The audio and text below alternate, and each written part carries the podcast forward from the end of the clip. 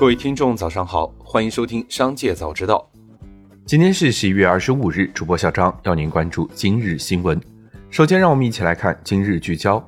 十一月二十四日，蚂蚁花呗宣布启动品牌隔离，为落实消费信贷相关的监管要求，花呗将成为重庆蚂蚁消费金融有限公司的专属消费信贷品牌，并专注于中小额。由银行等金融机构全额出资的消费信贷将更新为信用购类型服务。新华都公告，公司正在筹划出售零售业务板块的全部资产和负债，交易对方尚不确定。公司将公开征集意向受让方。经初步测算，此次交易预计将构成重大资产重组。此次交易如能顺利完成，公司将剥离经营业绩承压的零售业务，聚焦于以互联网营销业务为主业的业务布局。据国台办发言人朱凤莲介绍。近期，上海、江苏、江西、湖北、四川等五省市有关执法部门开展执法检查，发现台湾远东集团在当地投资的化纤纺织、水泥企业在环保、土地利用、员工职业健康、安全生产及消防、税务、产品质量等方面存在一系列违法违规行为。据初步了解，现已处罚以罚款及追缴款项约四点七四亿元人民币，并收回其中一家企业的闲置建设用地。查处工作仍在进行中。紧接着，让我们一起来关注企业动态。十一月二十三日，万润股份发布公告称，独立董事刘继鹏因个人原因申请辞职。对此，刘继鹏回复称，辞职纯属巧合，不会在关键时刻当逃兵。刘继鹏表示，后续自己可能还会辞去其他公司的独董职位。他解释称，他想把机会和锻炼挑战留给青年教授。自己有更多的精力去研究上市公司的治理结构。十一月二十三日晚间，北京一辆比亚迪电动车突然起火的消息在网上迅速发酵。对于上述事件，比亚迪有关负责人回应称：“据了解，现场火情及时扑灭，未发生爆炸，也没有人员伤亡。车辆于二零一九年初销售，具体原因将配合相关部门进一步调查。”受此消息影响，比亚迪二十四日早盘低开呈震荡走势。近日，拼多多关联公司上海寻梦信息技术有限公司申请的部分拼夕夕西西商标流程状态变更为驳回复审，等待驳回复审。以上商标国际分类涉及啤酒饮料、医药、饲料种子等。不过，该公司申请的社会服务、服装鞋帽、办公用品等多个分类的拼夕夕商标已完成注册。近日，北京无印良品家居用品有限公司和北京无印良品投资有限公司新增多则限制消费令。限制消费对象为该公司及法人代表徐静。关联案件显示，此次限制消费涉及该公司与株式会社良品计划的侵害商标权纠纷。华人置业发布公告称，相关股东已就向董事授予出售授权作出书面批准，已授权出售集团于二零二一年九月二十三日持有的中国恒大全部或部分约七点五一亿股授权股份。授权股份占中国恒大集团于二零二一年十月三十一日已发行股本的约百分之五点六七。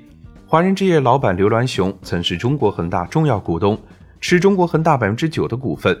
在中国恒大市值巅峰时期，其账面最高盈利近百亿港元。据三星官网十一月二十四日声明，三星电子将在美国德州泰勒市建造一座新的先进芯片制造厂，耗资约一百七十亿美元。将创造两千多个岗位。三星计划二零二二年动工，在二零二四年下半年投入运营。泰勒市将提供建厂激励。近日，海航发布关于重整进展情况的公告，对公司大股东大新华航空的股权关系调整作出说明。公告显示，为执行海航集团等三百二十一家公司重整计划。大新华航空已完成工商登记手续，海航航空集团有限公司成为大新华航空的控股股东。据报道，字节跳动将拆分旗下房产业务幸福里。对此，字节方面相关人士回复称，为了聚焦主营业务，字节跳动确实计划拆分幸福里，幸福里将引入外部资本独立发展。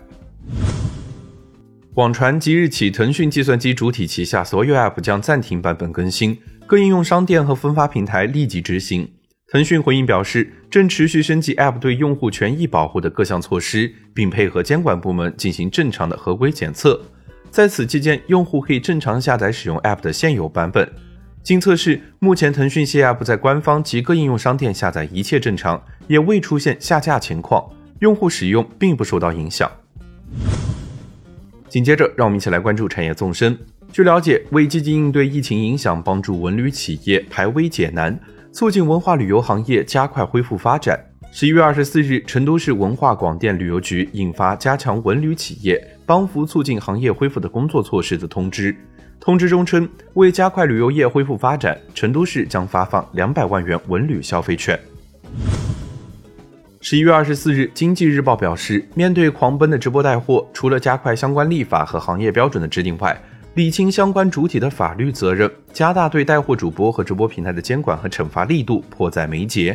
同时还指出，直播间售假等问题屡禁不止，归根结底还是利益使然。在高额利润的面前，过低的违法违规成本不足以对带货主播形成强有力的震慑。